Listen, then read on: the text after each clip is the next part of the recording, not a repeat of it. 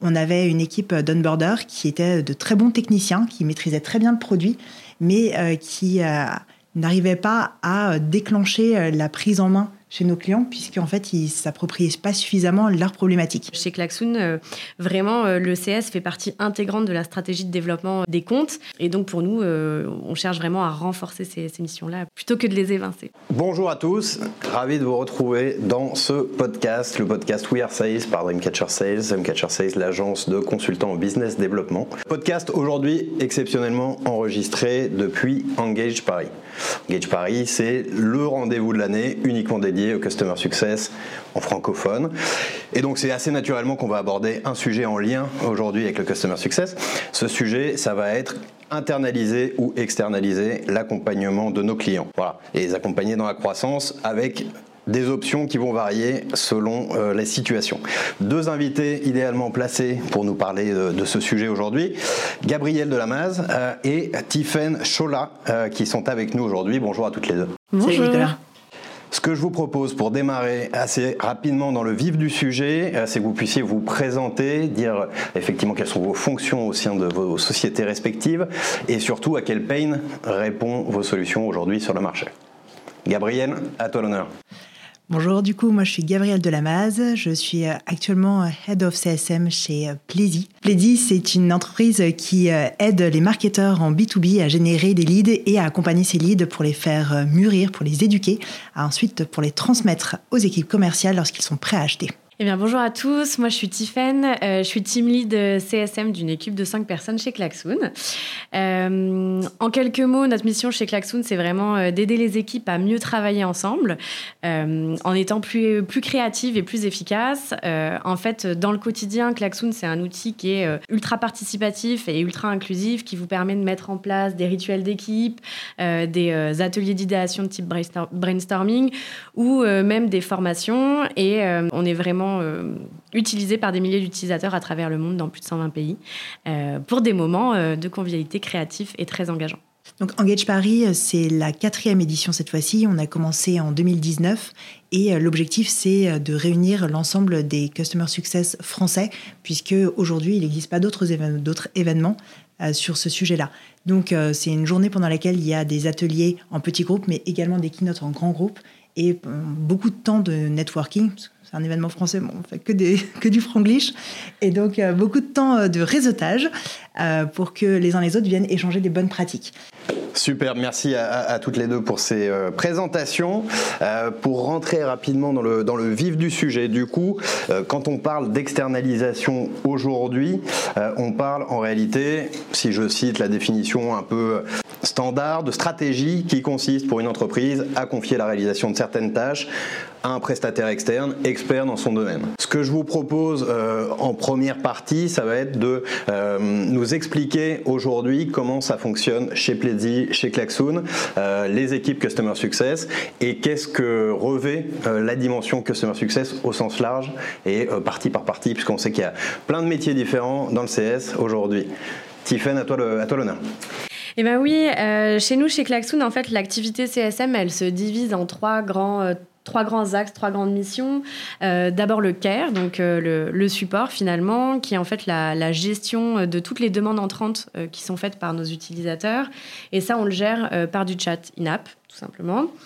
Il y a également toute la partie, bah, l'équipe CSM, qui va vraiment gérer la mise en succès de, des déploiements de nos clients. Et puis le troisième axe, euh, ça va être les professional services euh, via euh, du consulting et du training. Et dans le consulting, on entend la transformation des pratiques pour aller vers du mode plus collaboratif. Ok, et tu disais, vous êtes 6 aujourd'hui, c'est ça? Non, dans, ta team. Alors, dans ma team, oui, c'est ça. On est 6 tout à fait. On est une vingtaine, 20, 25, une trentaine même au niveau CSM. si on compte tout le monde, tout le monde, ouais, 30, 40 même, certainement. Ça marche, merci beaucoup. À toi, Gabriel. Alors, chez nous, on a également trois équipes. Euh, une équipe support, comme tu l'as décrit, mais on a euh, fait le choix, nous, d'avoir une équipe onboarding pour accompagner nos clients dans la prise en main de Plédi au démarrage, et une équipe, comme chez vous, de, suivi du client et de suivi du renouvellement de ce client. Euh, alors chez nous, nous sommes 8 actuellement, à peu près moitié-moitié, et nous avons fait le choix d'externaliser la partie onboarding il y a quelques mois. Ok, donc c'est tout frais. Ça marche. Le retour d'expérience jusque-là est plutôt canon. Ouais, on est hyper content. Ok, bon, on rentrera dans le détail euh, un petit peu après. Euh, juste par curiosité, euh, dans, vos structures respectives, est-ce qu'il y a toujours eu des équipes CSM Et si c'est pas le cas, depuis quand est-ce qu'il y en a? Alors Moi, j'ai été recruté en même temps que les commerciaux et le marketing. Donc ouais, ça fait vraiment partie de l'état d'esprit de la boîte. Chez Klaxoon aussi. On est vraiment au cœur euh, de la stratégie du, de l'accompagnement euh, de nos clients. Donc on a toujours, euh, toujours existé. On se transforme forcément avec l'évolution des pratiques, mais on est au cœur, au, cœur du métier. Ça fait partie de, intégrante de l'offre. Tout à fait. Un sujet sur lequel on reviendra aussi euh, juste après, puisque ça, ça, peut être un point sensible parfois sur les, les sujets d'externalisation. Donc, on a vu dans les grandes lignes que pouvait revêtir le terme d'externalisation, euh, les différentes parties du CS. Ça nous dit pas pourquoi externaliser euh, et dans quel, dans quel effectivement contexte on a intérêt à le faire. Aujourd'hui, on est dans un contexte particulier. depuis bah, quelques mois, peut-être un an maintenant, l'activité économique s'est assez nettement ralentie. Ça me semble assez logique de vouloir euh, effectivement faire de la, rétention des clients existants. Néanmoins, euh, il y a aussi des notions de coûts, de variables, euh, effectivement, de rentabilité, etc., qui vont rentrer en compte dans les, dans les décisions d'externaliser tout ou partie, que ce soit pour le CS, mais pour d'autres fonctions dans les entreprises aussi. Donc si ça vous va, euh, le, premier, euh, le premier thème, ça va être effectivement bah, la crise, euh, grand mot ou pas, selon les, les secteurs, ça, ça, peut, ça peut être plus ou moins dur en ce moment. Mais ma question, c'est quel lien aujourd'hui entre le choix d'externaliser et le contexte économique? Comment ça se passe chez Pledzi à ce niveau-là du coup? Alors initialement, la raison pour laquelle on a externalisé, c'était pas du tout dans un contexte de crise. Mmh. Euh, c'est plutôt qu'on a, on a trouvé cette occasion-là. Mais notre objectif initial, c'était d'avoir euh, avec nous une équipe qui soit beaucoup plus tournée vers les objectifs clients et donc qui maîtrise beaucoup mieux l'outil. C'est une chose, mais surtout qui maîtrise beaucoup mieux la stratégie et le, les, qui puisse répondre aux besoins stratégiques de nos clients on avait une équipe d'onboarder qui était de très bons techniciens, qui maîtrisaient très bien le produit, mais euh, qui euh, n'arrivaient pas à déclencher euh, la prise en main chez nos clients, puisqu'en fait, ils ne s'appropriaient pas suffisamment leurs problématiques. Donc, là où je te rejoins, c'est qu'il y a eu un aspect entre guillemets crise, c'est-à-dire que l'un et l'autre sont partis pour aller vers de nouvelles aventures, et on s'est dit, mais en fait, c'est le bon moment pour pouvoir mettre en place cette idée qu'on a depuis un moment et pour laquelle on n'avait pas d'occasion. Par ailleurs, à ce moment-là, on a aussi eu une baisse de, signature client. Et donc, ça, finalement, l'externalisation est arrivée au bon moment puisqu'il nous a permis euh, à la fois de suivre et de s'adapter au nombre de clients qu'on signait, euh, et puis de tester une nouvelle manière de fonctionner, dont on est hyper content puisqu'on s'est entouré de freelance qui maîtrisent notre produit puisqu'ils l'utilisent depuis plusieurs années. Ils sont freelance, donc ils l'utilisent pour eux, ils l'utilisent pour leurs clients. Ils ont parfois été clients chez nous pendant une période. Et donc, euh, ils sont vraiment au cœur de la stratégie de leurs clients. Tu me disais, Tiffany, tout à l'heure, pas d'externalisation chez Klaxoon aujourd'hui Alors, oui et non. Euh, en fait, c'est vrai qu'on a euh, globalement pas vocation forcément à externaliser chez Klaxoon. nous, face à la crise, on, peut, on peut le dire, les temps sont durs pour tout pour tout le domaine du SaaS, nous, nous y compris. Donc c'est sûr que pour gérer ça, on va plutôt aller chercher une stratégie low touch, high touch pour aller faire grandir nos portefeuilles avec plus de méthodes, plus d'outils. Euh, du coup, on n'a pas forcément vocation à externaliser, euh, sauf peut-être euh, sur la partie plus professional services, mais pas tant en lien avec la crise, plus en lien avec le fait que on a un lab interne qui nous permet vraiment de créer du contenu, de le tester, de l'éprouver. Et puis, quand on en vient à devoir gérer des très grands contrats et devoir passer à l'échelle, eh bien, c'est là où on va peut-être faire appel à la, sous-traitance ou de de la co-traitance euh, dans ces termes-là. Euh, et notamment également euh, sur la notion de professional services, parce que certains cabinets vont parfois avoir des accréditations que nous, on n'a pas nécessairement. donc c'est aussi une des raisons qui nous pousse à externaliser cette partie-là. Et c'est l'externalisation opportuniste un peu fonction de ce que ça peut, ça peut apporter, euh, et, et, ce qui est très bien. Et euh, en termes de scalabilité aussi, le, le, la partie effectivement euh, high touch, low touch, qui euh, nécessairement vient accompagner aussi la croissance, la croissance de Klaxoon et la priorisation des, des comptes. C'est vrai qu'on s'est aussi également posé la question d'externaliser éventuellement toute la partie care, donc toute la partie support.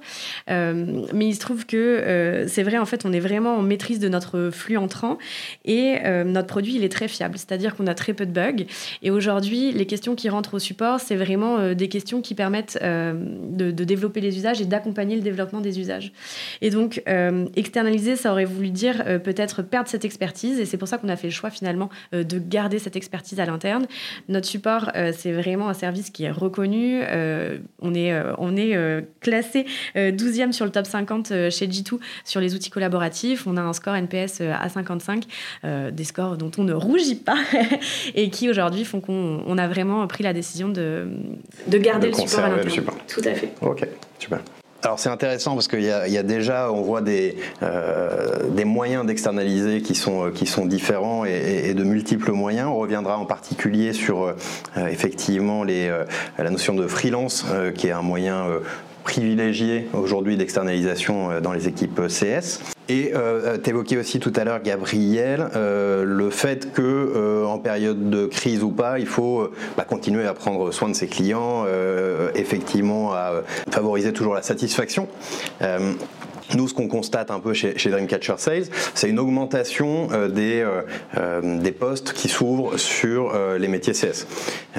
alors, on a du mal aujourd'hui, et peut-être pas assez de recul encore, à savoir si c'est dû uniquement à l'essor de ce, ces métiers-là et ou au contexte global qui dit ben, ça coûte trois fois plus cher d'aller chercher un nouveau client que de faire de la rétention d'un client satisfait. Est-ce que vous avez des éléments là-dessus? Est-ce qu'on doit délaisser finalement le customer success en période de crise pour aller faire du newbies ou pas, ou l'inverse, ou euh, peu importe? En période de crise, euh, aller faire du newbies, c'est compliqué. Euh, c'est clair que le fait d'avoir une équipe CS qui est capable d'aller chercher du business au sein même de son client et de générer du chiffre d'affaires d'abord, une équipe CS, son objectif premier, c'est de maintenir le chiffre d'affaires et ensuite d'aller en chercher d'autres. Euh, et qui est mieux placé que ceux qui, connaissent le mieux leurs clients pour aller du coup pallier à cette période de crise les CS.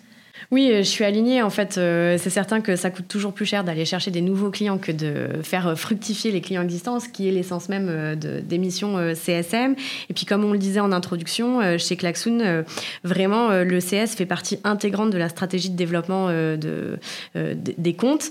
Et c'est bien pour ça qu'on renforce aussi cette stratégie low touch, high qu'on va renforcer nos outils. On a un CRM qui est Totango, on va travailler avec méthode, enfin voilà.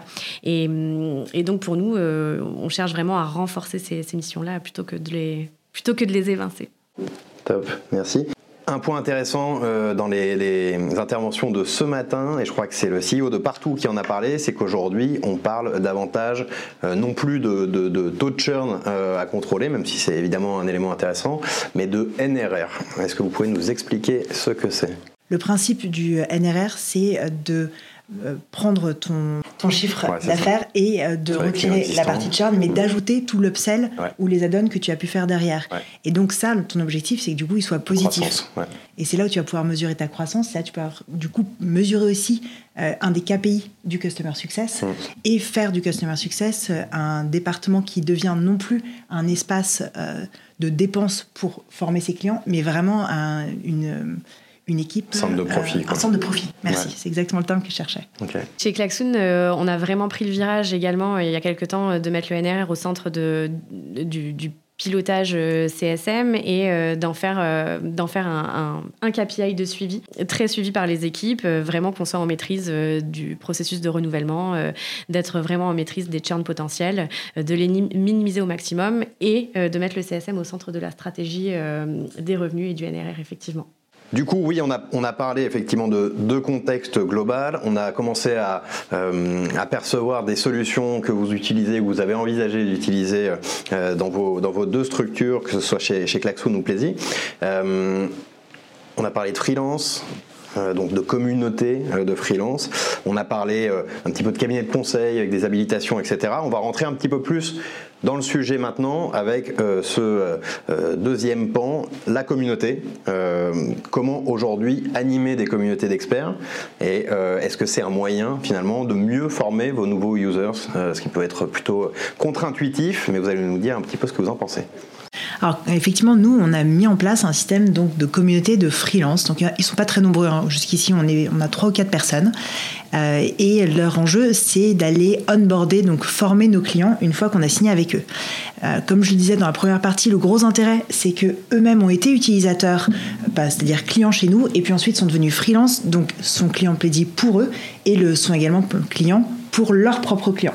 Donc ils ont développé plusieurs usages de la solution et, euh, et ils maîtrisent très très bien l'outil. Mais le gros intérêt, c'est qu'ils maîtrisent parfaitement le produit et ils maîtrisent parfaitement la notion stratégique du produit et donc euh, ce qu'on appelle le desired outcome, c'est ce qu'attendent euh, les objectifs qu'ont euh, les utilisateurs lorsqu'ils utilisent une solution comme la nôtre.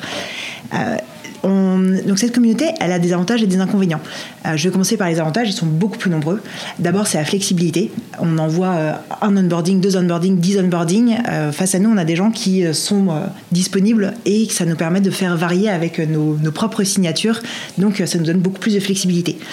Euh, la deuxième, c'est que ce sont de super utilisateurs euh, et donc ce sont de très bons promoteurs. Et avoir quelqu'un qui parle le même langage, un marketeur qui parle à un marketeur, ça n'a pas du tout le même impact qu'un CSM qui va quand même chercher à vendre son produit. Et même si on le fait très bien, euh, on reste, on a une, un parti de vendeurs.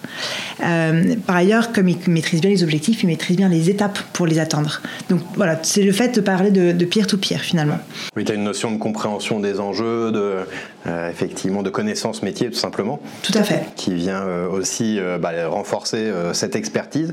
Euh, en revanche, moi, ce que je me dis, c'est que malgré euh, le, comment dire, la, façon dont vous allez les impliquer et tout le cœur vous, vous, allez mettre à les impliquer justement dans la formation de vos users à votre solution, est-ce que ils sont aussi impliqués euh, que des collaborateurs, tout simplement, internes et l'équipe CS interne.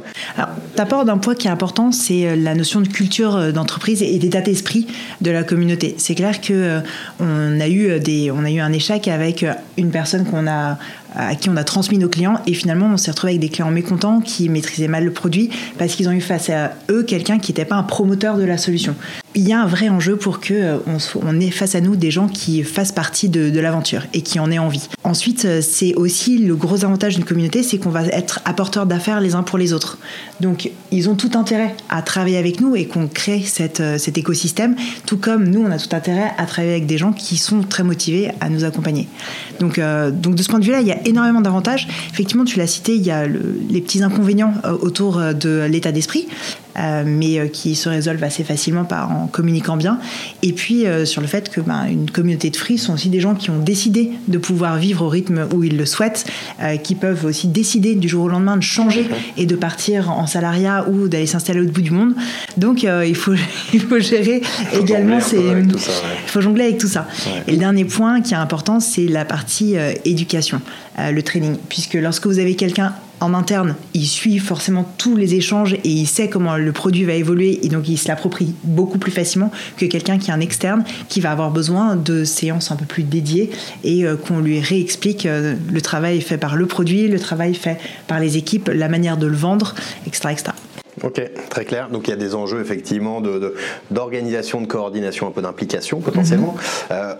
En revanche, bah, ça, quand ça fonctionne bien, euh, il y a une vraie valeur ajoutée pour vos clients et, vos users euh, et des euh, moments qui sont des aha moments. Oui, on a parlé effectivement du aha moment. Le aha moment, c'est euh, le moment où l'utilisateur se dit Ah ouais, en fait ça marche, c'est ça. Et pour atteindre ce aha moment le plus rapidement possible, euh, l'enjeu c'est d'avoir tellement bien compris ses objectifs qu'on lui donne le chemin le plus court pour y arriver. Et pour ça, il faut vraiment parler le même langage. Donc tout l'intérêt d'avoir quelqu'un euh, dans l'équipe qui soit capable d'appréhender ses objectifs et de les mettre en œuvre rapidement. Très clair, merci beaucoup. Euh, Tiffen, je vois que ça t'a parlé aussi le terme de communauté, euh, mais je crois savoir également qu'il n'y a pas forcément de freelance aujourd'hui, de communauté de freelance euh, mis en place pour le CS chez, chez Klaxon. Non, effectivement, chez nous, en fait, euh, on va pas parler de freelance, mais on va plutôt vraiment parler d'une d'une certification. En fait, on a mis en place une certification Klaxoon il y a 24 mois maintenant, et on compte à peu près 500 certifiés et 1000 power users qui ont un vrai rôle rôle d'évangélisation, de formation, de référent en fait au sein des entreprises. et c'est en ça qu'on c'est en ça qu'on parle de communauté et de on n'a pas le A moment, mais en tout cas ils font ils font figure de formation et de référent. Et puis si on tire un peu le fil de cette notion de, de communauté, en fait nous on considère que la globalité de nos utilisateurs finaux euh, sont, des, sont des champions. Alors il y en a qui sont plus avancés que d'autres. Et notre expertise CSM à nous, c'est de, de, faire vivre cette communauté, de mettre en lumière ces, euh, ces champions, euh, et puis après d'organiser des événements qui permettent voilà, d'aller former les autres utilisateurs, les inspirer. par exemple, dans le cadre du mois de l'innovation du secteur public, on organise des webinaires de témoignages, et tout ça pour créer cette, cette communauté d'utilisateurs, de référents, de formateurs qui va porter le, les usages au final. Ouais, donc finalement, vous êtes, on a sur une externalisation, mais qui est euh, volontaire de la part des, de vos utilisateurs. C'est génial. Exactement. C'est une externalisation euh, un peu détournée.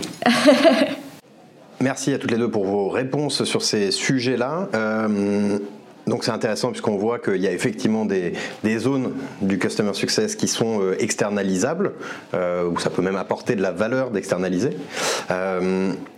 Est-ce qu'il y a des zones qu'on va s'interdire d'externaliser. On parlait en introduction de euh, effectivement l'accompagnement euh, au cœur de vos offres et de votre proposition de valeur, que ce soit chez Klaxoon ou chez Plaidy.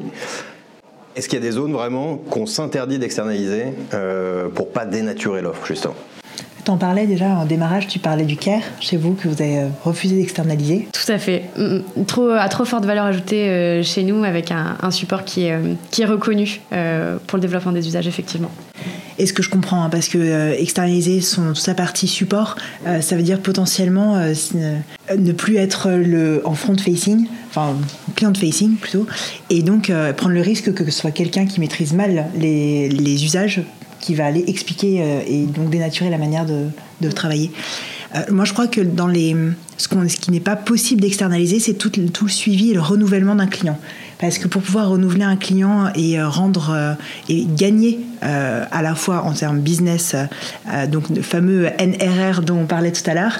Euh, il faut bien maîtriser ces enjeux, il faut bien comprendre quels sont les risques qu'il peut éprouver, et ces risques qui peuvent être à la fois autour de, autour de l'usage, mais ils peuvent être à la fois un risque environnemental, entre guillemets. Le fait d'utiliser des plateformes similaires sur des sujets connexes. Nous, on fait de marketing automation. Les CRM peuvent un jour ou l'autre devenir nos concurrents. Et donc, il faut avoir une bonne maîtrise et un vision 360 de son client. Et donc pour ça, euh, je vois pas comment on peut externaliser euh, cette, euh, cette partie vie du client et renouvellement. Ouais. Et, une, bonne vision, feuille de route, produit également. Ouais. Évidemment, tu as raison. Un externe n'aura pas forcément. Tout à fait. Et le fait de pouvoir apporter des nouveautés qui répondent aux feedbacks qui nous sont faits par nos clients, c'est clairement le cœur de notre métier pour pouvoir maximiser leur satisfaction et puis leur donner envie de se projeter avec nous pendant longtemps. Je suis euh, vraiment alignée. Je pense que ça dépend vraiment du type de produit ou de service, mais chez nous également, euh, tout ce qui est mise en succès euh, des déploiements, recherche du NRR, vraiment prédictabilité sur le renouvellement, c'est des choses qui demandent un savoir, une connaissance du produit, des pratiques à l'interne et qui ont une forte valeur ajoutée pour lesquelles on se, je, ne vois pas l'avantage d'externaliser et euh, chez Klaxoon, on n'externalise pas cette partie-là, euh, effectivement. Ce matin aussi, euh, dans une intervention, la question de l'IA qui revient de plus en plus voilà, dans le scope du, du, du CS. Et donc les notions un peu d'automatisation, mmh. euh, d'industrialisation, euh, voilà, faire le choix de digitaliser une partie euh, des points de des points de contact avec avec les clients. Qu'est-ce que comment ça se passe aujourd'hui dans, dans, vos structures? Est-ce que c'est des choses qui sont mises en place, qui sont envisagées?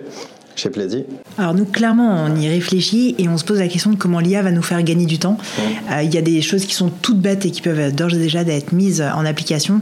C'est le fait d'avoir une IA qui euh, résume un échange qui aurait été enregistré et euh, qui en sort les points clés pour pouvoir ensuite rédiger toute seule l'email qui va être envoyé au client et suite à la relecture par le CS qui peut être envoyé. Donc ça, par rendez-vous, c'est une demi-heure de gagner et une demi-heure sur une journée, ça compte. L'étape relecture finalement. Exactement. Et ajustement éventuel. Ensuite, cette IA, son gros enjeu, je pense que ça sera de nous aider à travailler la data pour mieux identifier les besoins, que ce soit en termes produits, mais également en termes de donc ce dont on parlait tout à l'heure, les desired outcomes et la, notre capacité à les, les appréhender pour, pour avoir des, des, clients qui du coup retrouvent plus rapidement encore leur, leur satisfaction. Ok. Est-ce que ça fait peur un peu l'IA Non. Est-ce qu'aujourd'hui, ça a potentiellement vocation, en tout cas, on nous, abreuve de, de, de, comment on appelle ça, de projection, de, de euh, qui euh, euh, nous disent il y a des centaines, voire des milliers de métiers qui vont, qui vont disparaître? Est-ce que le CS risque de disparaître un jour?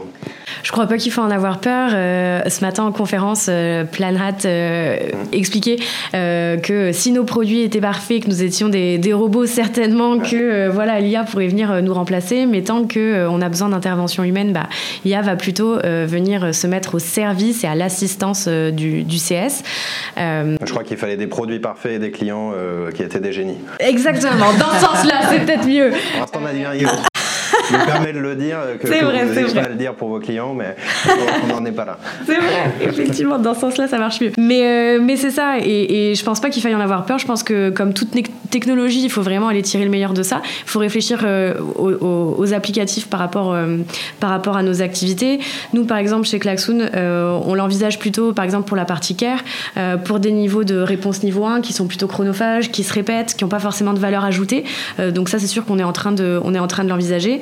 Mais euh, comme je vous le dis depuis le début, pour nous, le support, euh, ça a une forte valeur ajoutée. Donc on souhaite garder de l'humain aussi sur cette, euh, cette partie-là. Mais sur des choses également pour de la rédaction de success story, des use cases, qui sont vraiment un peu le nerf de la guerre pour voilà, évangéliser, construire la, la, fameuse communauté et faire, faire rayonner les usages. c'est le genre d'application qu'on pourrait envisager effectivement aussi. Ok, oui, c'est ça. C'est aussi apporter finalement euh, de la valeur, non seulement en gain de temps euh, pour les équipes en interne, mais aussi pour le client qui n'a pas à attendre une réponse qui parfois euh, est assez facile à apporter et qui peut l'être par, par l'IA. Tout à fait. Ok. Super. merci beaucoup pour ces, pour ces réponses. On va euh, se quitter désormais. Merci Gabriel. Merci Nicolas. Merci Tiffen. Merci beaucoup. C'était vraiment un plaisir d'échanger avec vous. Une petite conclusion euh, assez, euh, assez rapide. Finalement, on a abordé pas mal de points. Ce qu'on voit, c'est qu'on peut externaliser effectivement certaines parties du CS, soit de façon ponctuelle, soit de façon pérenne.